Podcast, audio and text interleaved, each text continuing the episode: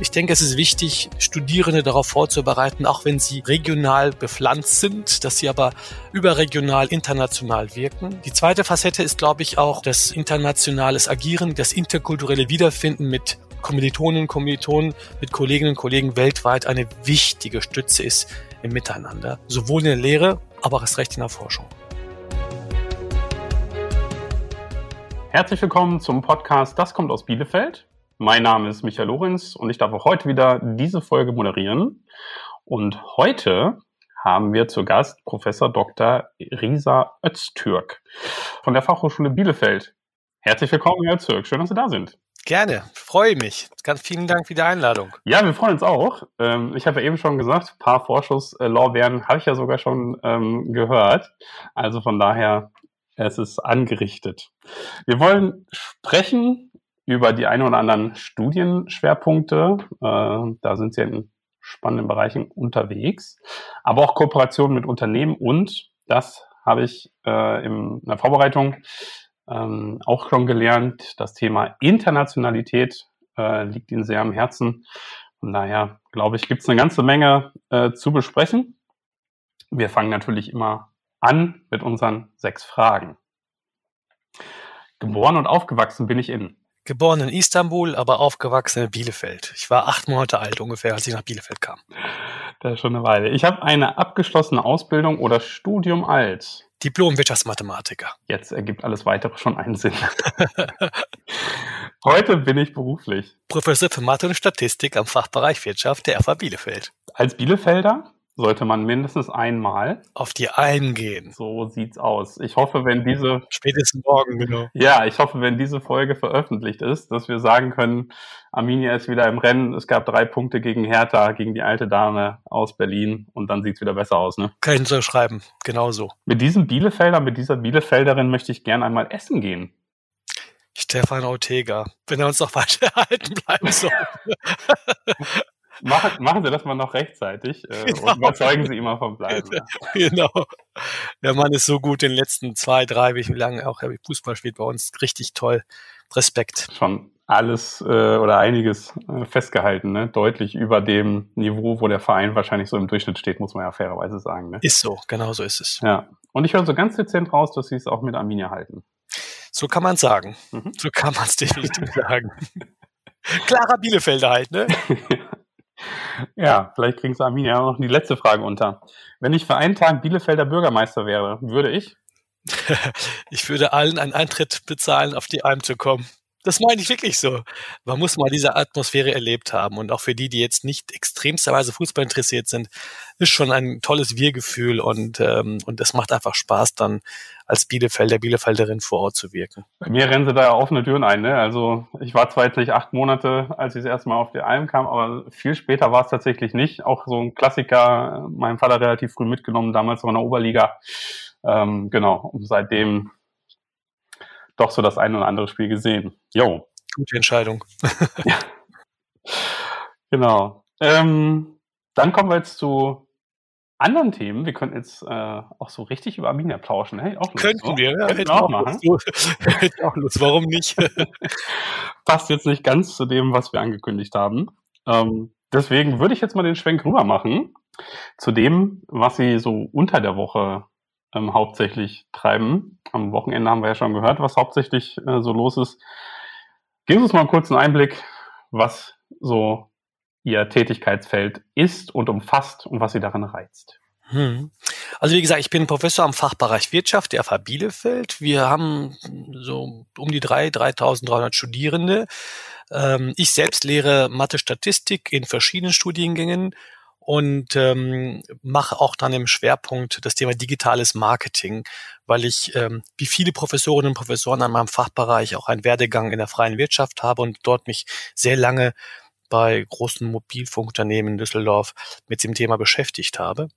Und ähm, diese 3300 Studierende, das sind, wenn man so eine Struktur hat, Vollzeitstudierende, natürlich die meisten, aber wir haben auch so etwas wie praxintegriert und Verbundstudium, wo man halt neben dem Job auch noch studieren kann oder mit dem Job studieren kann, je nachdem, ob sie Verbund oder Praxis integriert machen. Und äh, unsere Studienschwerpunkte sind das, was so in der, in der BWL ähm, alles so da ist, im Prinzip die ganze Facette, BWL, Wirtschaftsrecht, Wirtschaftspsychologie, Wirtschaftsinformatik und International Studies and Management als Bachelor. Und für alle diese fünf Bachelorstudiengänge haben wir auch äh, die dazugehörigen Masterstudiengänge, äh, die dann tatsächlich passend sind. Was macht für Sie den Reiz aus? Nach wie vor? Weil machen Sie ja schon eine ganze Weile, ne? Die Lehre, definitiv. Das war auch der Grund, warum ich gewechselt bin. Klar, an der freien Wirtschaft hat Spaß gemacht, tolle Projekte, damals auch Aufbau des Mobilfunkthemas. Aber ähm, es ist schon so, dass ich äh, immer wieder, auch jetzt nach 15 Jahren, gern äh, in, die, in die Vorlesungsräume gehe. Jetzt ein bisschen weniger als Dekan, aber ähm, ich äh, lasse mir nicht nehmen, trotzdem die verschiedenen sowohl Grundlagenfächer als auch Schwerpunktfächer trotzdem zu machen, weil das etwas ist, äh, wo ich sowohl Wissen weitergeben kann und jetzt kommt es auch Wissen selbst aneignen kann, nämlich von den jungen Leuten, die dann schon wirklich ganz andere Ideen haben und das ist etwas, was wirklich befruchtend ist und Spaß macht. Ja, vor allen Dingen, wenn, wenn die selber auch schon in der Praxis ähm, sind, ähm, kann ich mir kann ich mir vorstellen. Ne? Ähm, erlebe ich mich selber auch. Ich habe auch einen Lehrauftrag ähm, an einer FH mit M. Mhm. Mhm. ähm, genau. Und wenn da die Studierenden schon das eine oder andere erlebt haben und selber auch noch was sagen können zu den Themen oder nochmal dann tiefere Fragen haben, äh, merkt man halt selber auch nochmal, es macht nochmal mehr Freude und ist ja auch nicht so, dass man äh, alle Weisheit mit Löffeln gefressen hat, nur weil man da vorne steht. Ähm, deswegen mag ich das auch ehrlich ganz gerne, diesen Austausch. Ne? Genau so ist es. Der Dialog ist besser. Es ist kein Monolog mehr, es ist ein Dialog. Übrigens, aber auch für die Vollzeitstudiengänge gilt das. Die Studierenden haben, glaube ich, in der Wahl, dass sie eine Fachhochschule sich auch letztendlich auswählen, verstanden, dass es ganz klar angewandte Wissenschaft ist dass man natürlich die theoretischen Grundlagen macht, aber viel mehr, und das kann man spätestens am Ende in Bachelor- und Masterarbeiten sehen, die ja meistens mit Unternehmen zusammengeschrieben werden. Wenn wir jetzt noch mal ein bisschen weiter gucken, äh, Thema internationale Lehre, internationale Forschungstätigkeiten, ähm, warum wird das zunehmend wichtiger? Also, dass es wichtiger geworden ist, ist, glaube ich, außer Frage. Äh, Globalisierung und Co. seit Jahren ein Thema, nichts, ja, nichts Neues mehr sozusagen. Warum ist das ähm, wichtig? Warum ist es für die FH so wichtig? Für uns ist es sehr wichtig, auch im Fachbereich Wirtschaft sehr wichtig, weil ich glaube, dass Internationalität angefangen bei den Unternehmen. Schauen Sie, das sind alles super Hidden Champions hier in der Nähe, ähm, in der Region ähm, sehr, ich würde sagen, auch sehr familiär. Aber wenn man sich anguckt, wie stark die sind, welches Potenzial sie haben, wo sie überall sind, weltweit. Auch ich habe lernen ähm, können und dürfen, dass wir so viele tolle Unternehmen haben, die, die ich, muss ich zugeben, vor Jahren erstmal nicht gekannt habe, aber jetzt gemerkt habe, was für ein Revenue die haben und wo sie alles sind. Das ist die eine Facette. Ich denke, es ist wichtig, Studierende darauf vorzubereiten, auch wenn sie, wenn die Unternehmen regional bepflanzt sind, dass sie aber überregional, international wirken, dass sie auch dann die, das nötige Rüstzeug auch mitnehmen, in diesen Unternehmen auch international mitwirken zu können. Das ist die eine Facette des Ganzen. Die zweite Facette ist, glaube ich, auch, und das ist etwas, was wir jetzt erst recht merken in diesen nicht so schönen Zeiten, dass ähm, internationales Agieren, internationale, internationales Denken, das interkulturelle Wiederfinden mit Kommilitoninnen und Kommilitonen, mit Kolleginnen und Kollegen weltweit eine wichtige Stütze ist im Miteinander. Das ist die zweite Facette, die auch eine Hochschule spielen muss, sowohl in der Lehre, aber erst recht in der Forschung. Um, ähm, also ich weiß wirklich nicht ähm, genauer, deswegen mich interessiert es jetzt auch äh, persönlich.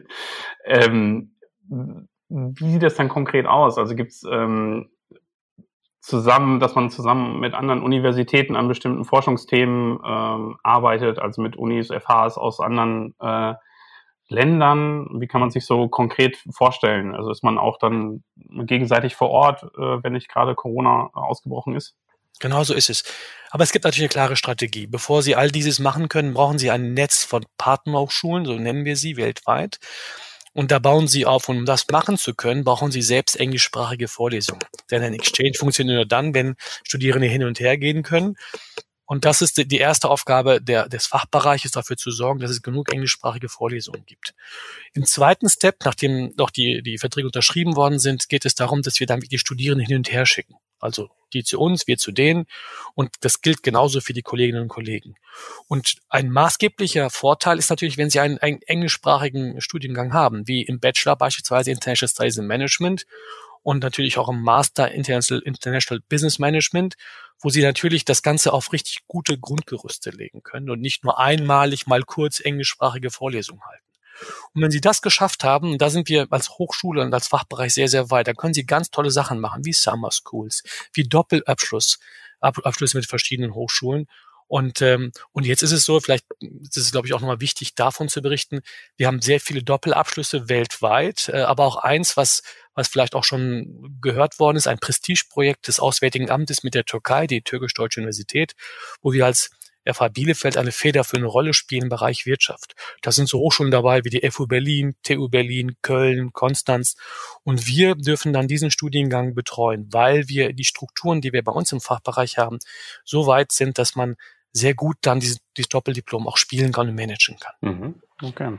Welche Standorte sind es denn ähm, noch außer oder neben der Ach, äh, Türkei? Viele. Wir haben 40 Standorte, die wir, ich sag mal, ähm, aktiv, aber es gibt noch mal 30 bis 40, die noch relativ weniger aktiv sind. Also wir eigentlich ganz die ganze Welt, bis auf Australien würde ich sagen. Ähm, da sind wir nicht besetzt, hat aber bestimmte Gründe. Die Gründe sind, ich in der wir wollen, dass unsere Partnerschaften, wenn wir Studierende hin und her schicken wollen, dieses bitte without fees, also ohne Gebühren sind. Das ist, das ist mir sehr wichtig, ähm, weil wenn ein Austausch zustande kommen soll, dann soll es nicht daran liegen, ähm, Geldbeutel der Eltern, sondern ist im Prinzip sind die Partnerschaften so aufgebaut, dass wir äh, also ohne Gebühren die Studierenden hin und her schicken können. Bei uns ja sowieso, wie Sie wissen. Und maßgeblich ist hier, und wenn eine Hochschule wie in Australien beispielsweise doch Geld haben, wenn sagen wir, Dankeschön, vielleicht beim nächsten Mal. Ähm, aber das ist dann wirklich weltweit. Aber Südkorea, Indien und Europa, fast alle Länder. Äh, also das ist schon etwas, ähm, wo wir auch den Studierenden nichts anbieten müssen. Denn wir müssen sich vorstellen, das ist, glaube ich, wichtig nochmal zu erwähnen. Es gibt Studiengänge, wo die Studierenden rausgehen können. Aber in dem Studiengang ISM, International Studies Management, aber auch im IBM müssen die. Also im Bachelor zwei Semester und im Master ein Semester ins Ausland. Und wir müssen dafür sorgen, dass auch genug Studienplätze da sind.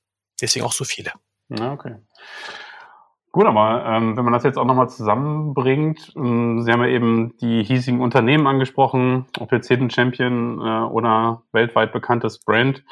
Ähm, ja, müsste für die ja auch und wird ja für die auch super interessant sein, ähm, dass sich diese internationalen Erfahrungen ähm, und sicherlich ja auch Skills, haben ja die interkulturellen Themen angesprochen, dass man die mitbringt. Äh, Inwieweit spielen denn die eine Rolle? Also ich habe gerade gestern ähm, von einem äh, Buchverlag gehört, die als eine Buchkategorie haben die so ähm, interkulturelle Stolpersteine oder so ähnlich ähm, ähm, hieß das.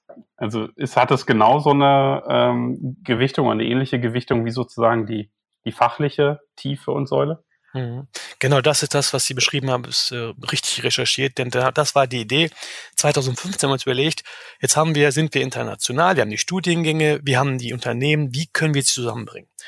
Meine Kollegin Professor Bartholomäus, die ist übrigens Vizepräsidentin jetzt, ähm, wir, wir auch schon bei Ihnen. Hatten wir ja schon auch, genau. Genau, genau. Wir haben dann zusammen 2015 überlegt, wie können wir das denn alles zusammenpacken, nennen wir es mal. Also die Hochschule, Lehre, Wissenschaft, Forschung und die Unternehmen. Und ähm, wir haben die Bedarfe abgefragt. Wir haben wirklich Feldforschung betrieben. Wir waren bei den Unternehmen vor Ort als Person. Wir haben eine Umfrage übrigens insoweit mit der Wege äh, gemacht. Wir haben abgefragt und wir haben auch richtig gutes Feedback bekommen. Das Feedback war gewesen, ja, auch wir sind interessiert an einer engen Zusammenarbeit. Und jetzt kommt's auch in dieser, in die, auf dieser Plattform, die haben sie SynthCube genannt, Center for International Cooperation Qualification. Das ist eine Unterwebseite meiner Hochschule.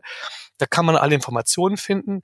Da haben wir die Plattform zusammengebaut. Und die Idee ist jetzt auf mehreren Säulen. Das ist beispielsweise Lehre, Austausch von Studierenden, aber auch Professoren in die Unternehmen, Unternehmen in die Hochschule.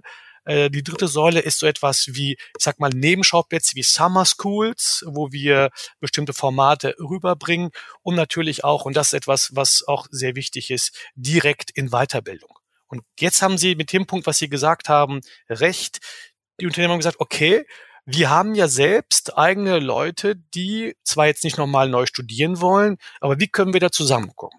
Und Frau Kollegin Bartholomäus und ich haben überlegt, okay, lass uns doch Zertifikate machen. Direkt auf die Bedarfe der Unternehmen. Das machen wir seit 2016 jetzt. 2015 war Feldforschung, 2016. Wir haben zwei Es gibt mehrere, aber zwei ausgewählt. Das eine heißt International Project Management, wo genau das, was Sie beschrieben haben, dargestellt ist. Und das andere heißt Doing Business in. Das heißt, wir haben wirklich exemplarisch auch Leute weltweit eingeladen, die in dieser Vorlesung mitmachen, Kollegen aus Südkorea, aus Indien, die neben dem Kollegen, die hier lehren, zusammen mit den Studierenden von uns, jetzt kommt das ganz Tolle, wir packen alle zusammen, die Kolleginnen und Kollegen aus, der, aus den Unternehmen mit den Kommilitonen hier von der Hochschule und können dann diese Formate, diese Zertifikate darstellen. Unsere Kooperationspartner ist die Wege, die IHK, die Unternehmen natürlich und die FH Bielefeld. Also Sie haben den Nagel auf den Kopf getroffen. Da ist der Bedarf da, der Weiterbildung und es sind verschiedene Facetten, die wir hier darstellen. Läuft das einfach schon ähm, so rund, dass alle Bedarfe abgedeckt sind oder ähm, wird das noch weiter äh, entwickelt? Kann, wird das noch weiter ausgebaut, weiter gedacht? Hm, es muss sogar weiter ausgebaut werden, weil wir verstanden haben, diese beiden Module, übrigens die machen ganz normale Prüfungen mit unseren Leuten. Es wird weder was geschenkt noch irgendwas anderes. Im Gegenteil, sie bekommen ein Zertifikat und die Währung an der Hochschule ist ja ECTS. So auch die werden äh, dann auch äh, von den Studierenden, von den Unternehmen auch dann, äh, ja, wenn sie dann bestanden haben, auch aufgeschrieben. Das heißt, sie können das nutzen für ein Masterprogramm, egal wo sie es tun. Und jetzt komme ich zu Ihrer Frage dediziert zurück. Und dann ist die Frage, okay, was gibt's denn noch in diesem Bereich verschiedene andere Module, die eine Rolle spielen können? Das fängt an bei auch bei, ich sag mal, rechtlichen Geschichten, die international eine Rolle spielen, bis hin zu den Themen wie, was heißt eigentlich Expats ins Ausland zu schicken? Und auch da die Befruchtung wieder in die Hochschule hinein und wieder raus. Und deswegen haben Sie recht, ist es noch nicht zu Ende. Wir versuchen noch mehrere Facetten aufzumachen. Aber, und das ist sehr wichtig, immer an dem Bedarf. Nicht selbst irgendwas kreieren im Elfenbeinturm, sodass im Prinzip die Unternehmen oder vice versa nicht wissen, was wir wollen. Ja, das äh, kommt mir doch durchaus vertraut vor. Ähm, wenn man, wie wir jetzt hier im Pioneers Club sitzen, das ist ja im Grunde ist das wie eine Startup, ist eine Startup-Denke. Äh, denk äh, vom Kunden aus, denk vom Bedarf aus. Wenn ich das richtig verstanden habe, war das jetzt, ähm, ja, Sie haben gesagt vom Bedarf aus, aber das sind die Initiativen, äh, die Sie beziehungsweise die, die FH-Unternehmen. Ähm, wie bringen sich denn oder wie können sich vielleicht jetzt auch noch Unternehmen, die es noch nicht kannten, wie können die sich denn einbringen? Auch da verschiedene Möglichkeiten. Sie können sich auf ganz unterschwellig bedeutet, Sie können erstmal sagen, okay, wir bringen, bringen Praktikumsplätze für, jetzt kommt's, nicht nur für unsere Studierenden hier, sondern vielleicht ein Studierende aus Südkorea, aus Indien, aus der Türkei, aus Kanada. Warum? Wir hatten mal in der Feldforschung ein Gespräch gehabt, dann meinte ähm, der Unternehmensvertreter, wir brauchen eigentlich jemanden, der ganz gut Portugiesisch kann, weil es eine Webseite ist und übersetzt werden muss und so weiter und so fort ähm, es macht ja Sinn, dann jemand sagt, der, der Native Speaker ist. Also ganz unterschwellig angefangen vom Praktikas über Bachelor- und Masterarbeiten, das glaube ich ist gegeben, erst recht bei angewandten Hochschulen, wie wir sie letztendlich auch haben. Und der nächste, der nächste Step ist, Sie können, wie schon beschrieben, Ihre Mitarbeiterinnen und Mitarbeiter reinbringen, die einfach bei mir an der Hochschule FH Bielefeld SynCube auf dieser Webseite melden, mich direkt anschreiben, das Sekretariat. Es gibt direkt einen schnellen Kontakt. Wir haben Mitarbeiterinnen und Mitarbeiter, die geschäftsführend, das, soweit sind wir schon, dieses Projekt leiten. Und vielleicht nochmal ein letztes Beispiel, was das nochmal das Thema Forschung, internationale Forschung darstellt. Ähm, jetzt ganz aktuell haben wir mit Unternehmen direkt in der, Regi in der Region fünf äh, Unternehmen ein LOI abgeschlossen, äh, um dann an einem Drittmittelprojekt des DAD, wo es um HAW ist, also angewandt, Hochschule für angewandte Wissenschaften, um, mit fast schon 800.000 Euro uns beworben, wo die Unternehmen ihr Know-how, wir mit unserem Know-how auf verschiedenen Konferenzen, verschiedenen Zusammenkünften, Networken zusammenführen, mit dem Ziel, man muss ja auch ein Ziel dabei haben, mit dem Ziel, auf der einen Seite die Hochschulen gut vorzubereiten, aber auch die Unternehmen genauso vorzubereiten auf diesen, auf diesem Pfad. Einige sind weiter und einige sind weniger weit. Und das klappt sehr schön in solchen Forschungsvorhaben. Und jetzt hoffen wir, dass es auch dann durchgeht und äh, wir dann dieses Forschungsvorhaben hier an der äh, FH Bielefeld ansetzen können. Na schön. Äh, LOI möchte ich noch äh, für die äh, Hörerinnen und Hörer, die es nicht kennen, noch kurz auflösen. Äh, so ein bisschen dann auch meine Rolle da so drauf zu achten. Ne? Man ist es so, so mit vertraut. Und, äh, genau, aber Letter of Intent, eine Absichtserklärung, ähm, genau, die dann vereinbart wird. Mhm. Die letzten zwei Jahre gut war es ja wahrscheinlich schwer mit dem Thema Austausch, also wirklich Austausch unter den Studierenden in andere Länder zu kommen. Ähm, Nimmt das jetzt schon wieder richtig Fahrt auf oder ist das noch mit angezogener Handbremse? Ja, doch. Also es nimmt schon wieder Fahrt auf. Ich merke das. Also ein Beispiel, wir haben nächste Woche unsere International Week und International Conference, ähm, wo wir sowohl Studierende als auch Kolleginnen und Kollegen weltweit ein, einladen. Natürlich unter den Hygienevorschriften, die wir haben an der Hochschule. Beispielsweise, wir müssen alle Masken tragen. Ähm, dann das Hausrecht der Präsidentin, was ich richtig finde, um im Prinzip dann auch gut vorbereitet zu sein. Auch die, ähm, die Zuordnung der Studierenden an die verschiedenen Hochschulen ist geschehen im März, damit sie dann ab August rausgehen können. Ähm, das war eine Durchstrecke. Es war mal gut, war da mal nicht gut. Wir haben auch Studierende zurückgeholt, auch das gehört zur Wahrheit, weil wir gesagt haben, hm, lieber nicht, äh, kommen Sie lieber bitte zurück und haben dann verschiedene andere Möglichkeiten gefunden, wie sie ihr Studium zu Ende bringen können. Äh, aber Sie haben recht, das ist schon eine Durchstrecke gewesen und äh, wir fangen an, wieder die Strukturen hochzufahren. Die Summer School findet in jetzt drei Wochen statt mit sechswöchig aus verschiedenen Herrenländern, die dann unter anderem nach Berlin fahren mit den mit mit unseren Professorinnen, nach Den Haag fahren, Rotterdam fahren, zu EZB nach Frankfurt fahren, um im Prinzip dieses Thema wirklich zu spielen. Mhm. Ich frage jetzt bei Summer School nochmal nach, weil Sie es jetzt, glaube ich, zum dritten oder vierten Mal erwähnt haben. Scheint ja äh, ein, ein Lieblingskind zu sein. Ja, äh, von genau. Ihnen. Ja, das ähm, richtig. Was habe ich, also was darf man so an Inhalten dann noch ähm, erwarten? Also die Ausflüge zu ähm, den unterschiedlichen Einrichtungen klingt schon mal cool. Was, was habe ich am Ende da mitgenommen? Mhm. Sie haben recht, das machen wir seit 2009. Also wir waren recht früh dabei, um diese Strukturen aufzubauen. Einmal wegen Corona halt nicht gemacht, aber dies Jahr wieder, oder zweimal, äh, das ist das Wichtige, jetzt wieder richtig. Wir haben es aber trotzdem digital gemacht, die Summer School. Es kommt auch noch, wir haben die Lösung gehabt, aber natürlich ist es in Präsenz besser. Es ist ein ganz normales Studium. Es werden ganz normal ECTS äh, dargestellt, es werden ganz normal Prüfungen gemacht also ähm, das ist alles, wie es auch, ähm, äh, auch richtig ist an Hochschulen. Es werden, das ist das Tolle, es lehren an dieser Summer School sechs Wochen lang verschiedene Kollegen weltweit in dieser Summer School für Studierende aus meiner Hochschule plus den Studierenden aus anderen Ländern. Circa 20 werden wir als Paket, sondern ich das mal.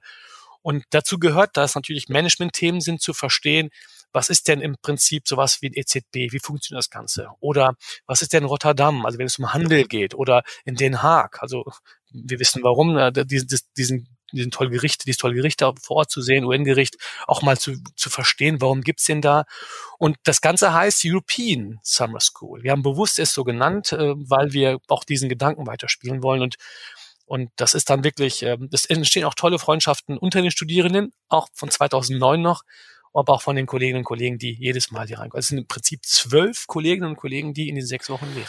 Ja, schön. Ähm, was haben Sie denn persönlich noch für große Vorhaben, für große Ziele ähm, weiter an der, an der Lehre? Also vielleicht auch unabhängig von äh, der Internationalisierung. Ähm. Mhm. Also das ist wieder ein Buzzword vielleicht, aber das ist definitiv der Fall, Digitalisierung. Wir sind recht weit. Wir haben schon, glaube wie viele andere Hochschulen auch verstanden, dass es in diesen Zeiten auch wichtig ist, sowohl die Lehre, aber auch ähm, die Prüfungen zu digitalisieren. Also wir haben beispielsweise digitale Klausureinsichten. Das ist, die Klausuren werden digital eingesehen von den, von den Kolleginnen und Kollegen und den Studierenden. Und dieses, ich sag mal, diesen Erfahrungsschatz, den wir seit zwei Jahren haben, dieses weiterzuentwickeln. Was heißt das eigentlich für uns? Wie können wir es weiter nutzen? Ich gebe gleichzeitig auch zu, dass ich natürlich ein, ein, ein, ein Prof bin, der eher für Präsenz steht, ja, der eigentlich direkt face-to-face -face arbeiten möchte und ähm, das auch, ich sag mal, primäres Wirken ist. Aber ähm, ich glaube, dass, dass zu einer guten, modernen Hochschule gehört, die Infrastruktur zu haben, die eine Rolle spielt. Wir haben äh, fast 55 Professorinnen und Professoren in meinem Fachbereich, die auch dieses Thema gut spielen können. Wir haben eine Wirtschaftsinformatik, wo auch die Kollegen noch mehr, vielleicht als ich sogar, das Thema aufnehmen können. Und wir sind auch dabei, mehr Infrastruktur aufzubauen. Und ähm, das ist ein sehr wichtiger Punkt. Ich glaube, ein letzter, vielleicht wichtiger Punkt, den ich erwähnen wollen würde, ist ähm, auch nochmal, hm, dass wir als Hochschule, aber auch als Fachbereich verstehen, ähm, in die Stadt hineinzuwirken. Also in die, in die Bielefelder Stadt hineinzuwirken. Also ich möchte keinen Elfenbeinturm hier, sondern wir möchten mit den verschiedenen Themen in die Stadt hinein. Wir wollen die, die Projekte mit der Stadt bearbeiten. Wir sind gerade dabei beim Thema Nachhaltigkeit, Umwelt. Äh, wir haben schon Kontakte nochmal zusammenzuarbeiten. Übrigens dann mit den Ingenieuren zusammen passt ja auch ganz gut regenerative Energien, wir als Wirtschaftler der Finanzierung. Also ein anderes Ziel ist ähm, diese Third Mission, so wird sie genannt, sondern die dritte Mission, Anführungsstrichen, die dann wirklich aus der Hochschule heraus in die Stadtgesellschaft geht, in die, in die Politik geht und, ähm, und das wirklich auch nochmal eine wichtige Facette ist, finde ich, ähm, der Lehre und der Wissenschaft. Schöne und tolle Vorhaben. Wunderbar. Dann, Herr Öztürk, ähm, sind wir schon auf der Zielgeraden des Gesprächs. Ähm, ich lasse Sie natürlich nicht gehen und äh, ohne unsere drei abschließenden Klassikerfragen okay. äh, noch zu stellen. Sie haben ja gesagt, äh, langjähriger äh, Bielefelder von klein auf, Sie wollen in die Stadt wirken. Dann bin ich jetzt gespannt, was Ihre Tipps sind. Was ist Ihr Lieblingsrestaurant oder Café hier in Bielefeld? Da bin ich wieder in der Hochschule, in der Uni, das Univaza. Ich weiß nicht, ob Sie das kennen, das Univaza, das ist, das hat mich geprägt. Das ist ein Restaurant in der Uni, ähm, ich war als Student da, als äh, der Promotionszeit, jetzt auch kann man da ganz gut essen gehen. Ähm, das ist richtig schön. Ein tolles Ambiente, wo verschiedene Leute reinkommen. Es sind nicht nur Professoren äh, in, in dem Restaurant, es sind wirklich verschiedene Leute, die auch vorbeikommen.